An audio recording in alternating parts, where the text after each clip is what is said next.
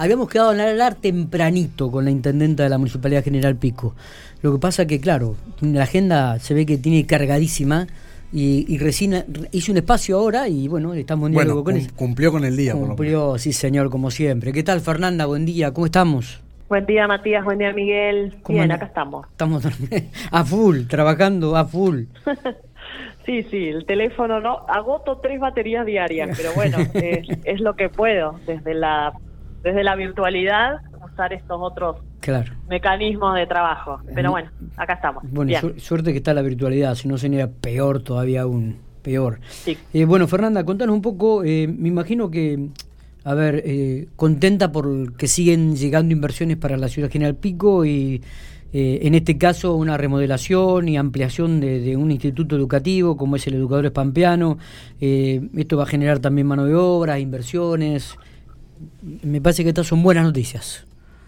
Sí, siempre que, tenemos la posibilidad de, recibir eh, este tipo de inversiones son buenas noticias, son posibilidades para generar empleo, son posibilidades para tener mejores eh, establecimientos, en este caso un establecimiento educativo que requería esta ampliación, así que realmente eh, disfrutando de estas posibilidades, ¿no? Así que contenta y, y, encima esta otra cuestión que, que fue concretada con la presencia del gobernador de algo que le veníamos pidiendo, que era la repavimentación del parque industrial. Claro. El parque industrial que requería una inversión de este tipo, que era un planteo que habían hecho oportunamente los empresarios que están en ese lugar y que, que, bueno, que cotidianamente van a su lugar de trabajo y, bueno, había sufrido un desgaste importante eh, gran parte de esa zona y que requería una inversión que fue la, el convenio que firmaron el viernes el viceintendente y el, y el gobernador para poder concretar esto. Eh, y, también eh, em, ¿va, ¿va, a haber alguna incorporación de algunos camiones para la municipalidad, también esto se, habló, me parece, si no me equivoco. Bueno, mira, yo te cuento cómo viene la mano. cuando vino Guado de Pedro y la comitiva nacional a, Pico, eh, había un funcionario que es el secretario de Asuntos Municipales del Gobierno Nacional, que es Tato Giles, con cual eh, estuve eh, charlando y ellos tienen un programa que se llama Municipios de Pie. Entonces eh, le pedí la posibilidad de presentar un proyecto, presentamos este proyecto que era consecuente con la generación de la nueva el nuevo centro de transferencia que estamos construyendo en el barrio sur, que ahora se termina a fin de año y a ese nuevo centro de transferencia hay que poner el equipamiento. Entonces, yo vi la posibilidad de complementar una cosa con la otra. La inversión de obra pública lo hicimos a través de Argentina ACE y le pedí a este señor que manejaba este programa la posibilidad de presentar un proyecto y ahí fue que pedimos la compra de estos dos camiones que se complementa con una inversión nuestra municipal para eh, los contenedores que hacen falta. Eh, ¿Cómo funciona el centro de transferencia actual que tenemos? Sí, sí, sí. Eh, bueno, ese equipamiento para el centro de transferencia sur eh, lo financiamos y lo presentamos en ese proyecto. Y bueno, ese día que vino el gobernador el viernes tenía fresquita la noticia que se nos había aprobado el proyecto. O sea que en el curso de, de este 2021 es posible que se cuente con las dos camiones y con todos los contenedores para el centro de transferencia sur. Claro, vamos a contar con la inauguración del predio y ese predio con la compra del equipamiento, los dos camiones y los contenedores, que la idea es que esté todo en simultáneo. Qué bueno, ¿eh? Qué buena, qué buena, qué buena noticia esta, Fernanda, para la ciudad de General Pico, para los vecinos del barrio sur y también para toda la comunidad, ¿no? Me parece que esto es este, para, para resaltarlo, teniendo en cuenta lo que ha crecido General Pico, lo que crece General Pico y la necesidad que hay de, de este tratamiento de residuos, ¿no? Claro, viste que la gente en Pico ha incorporado en la vida cotidiana el tratar los residuos desde origen, esto de ayudarnos eh, en la separación, de que los martes y jueves saquemos solo seco, de que también incorporemos en esta visita que hay eh, de, desde fin de semana a llevar la basura hasta los centros de transferencia. Bueno, vamos a contar en la zona sur con uno de las mismas características que tenemos en el norte, cosa de que siga siendo un ámbito donde eh, el residuo se convierta en un recurso. Eh, y ahí es donde eh, entra a trabajar también todo este mecanismo que hemos desarrollado con la cooperativa Don Alberto en la recuperación de esos residuos, que bueno, a ellos realmente les ha cambiado la historia. Nosotros estuvimos hablando con gente de la cooperativa Don Alberto la semana pasada y realmente, sí, contaron una experiencia realmente importante, cómo había cambiado, cómo estaban trabajando, los cargamentos que enviaban uno o dos veces al mes, los recursos, realmente un trabajo impresionante que está llevando la gente de la cooperativa Don Alberto. Eh, otro tema y que también cayó bien dentro del ámbito social y que habla también un poco de la apertura que ha tenido el gobierno provincial y también el gobierno local es este plan de vivienda que se va a instalar aquí en, el nuevo predio este de las 60 hectáreas, las 48 hectáreas restantes, como que el, gobierno y tanto el municipio han pedido que sea de una urbanización distinta, que tenga en cuenta el lugar donde se van a construir. Esto me parece que también habla de, la apertura y del diálogo eh, y de escuchar al vecino, ¿no?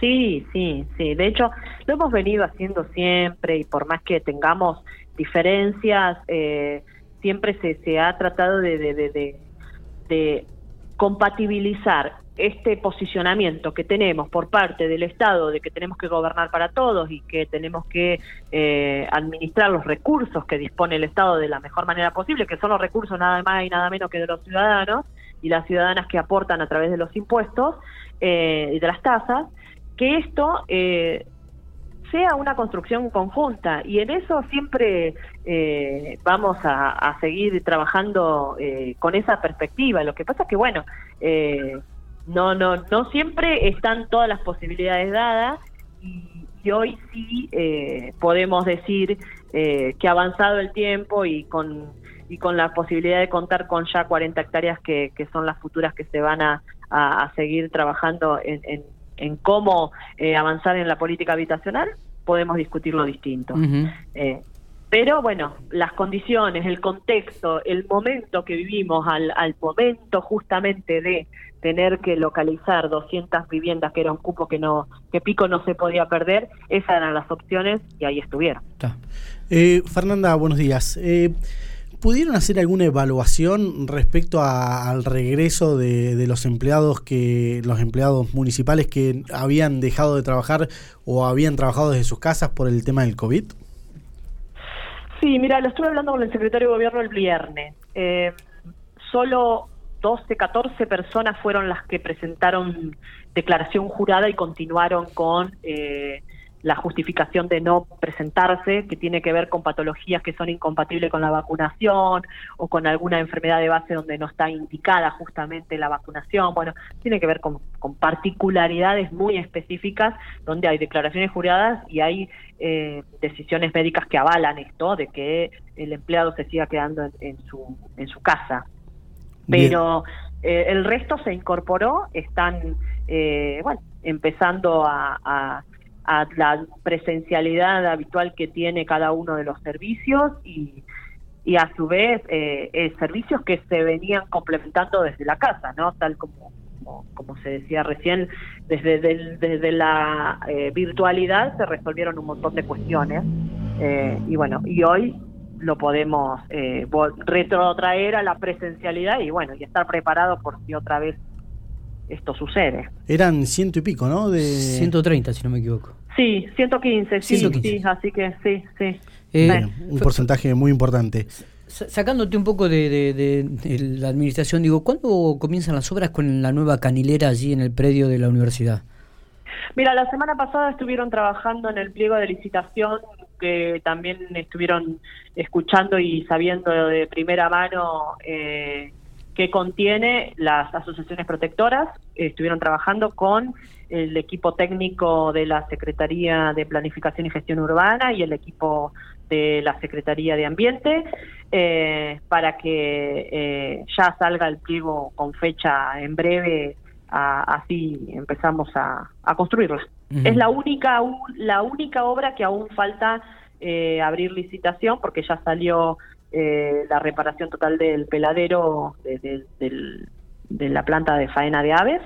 Ya salió la construcción de los eh, galpones para eh, criar los animales, los pollos. Y nos queda pendiente esto que, bueno, nos veníamos trabajando de manera conjunta con las asociaciones. Todo esto se va a hacer allí, ¿no? En el periodo de la universidad, ¿puede ser? Dos, claro, los, los galpones en el predio de la universidad, la canilera en el predio de la universidad y el peladero está en el predio de la municipalidad donde está la huerta comunitaria. Si tenés que enumerar algunas preocupaciones en estos momentos, ¿cuáles enumerarías en los dos o tres primeros lugares, Fernanda, de la ciudad? ¿O, lo que te genera preocupación o inquietud? Mira, la preocupación siempre es...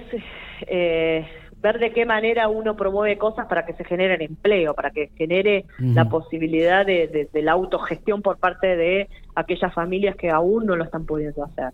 Eh, sabemos que cada obra de este tipo da la posibilidad, digo, cuando hablamos de obras públicas, de, lo que decíamos desde el inicio de la, de la nota, ¿no? Sí, sí, sí. Eh, desde generar eh, una ampliación en una escuela, la construcción de vivienda o la construcción de galpones para apoyo, el peladero, lo que sea, todo eso hace que eh, la de fondo sea la construcción de esta obra pública, pero indirectamente genera trabajo y esa es eh, la preocupación más grande porque es la demanda constante que tenemos.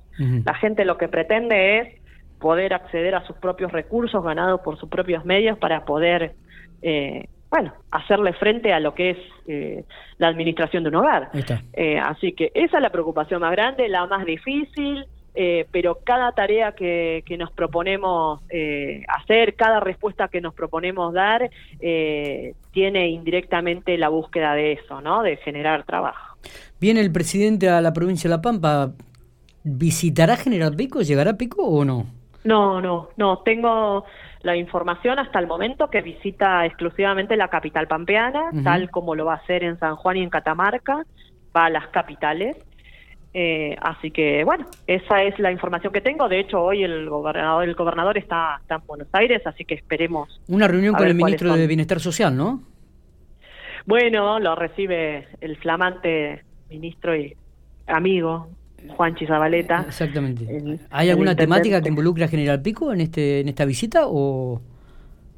No, no, de hecho hoy me estuvieron preguntando tempranito y lo que yo tengo en gestiones es eh, la adecuación de un centro de desarrollo infantil, que es la ampliación del que tengo en el Ruchi, la construcción del nuevo, que firmamos el convenio con Arroyo hace muy poco tiempo y que, bueno, lo único que pretendo es que fluya y que llegue lo antes que se pueda, porque esa también va a ser una inversión de 123 millones de pesos que va a generar trabajo para generar pico. Entonces vamos eh, siempre con lo mismo.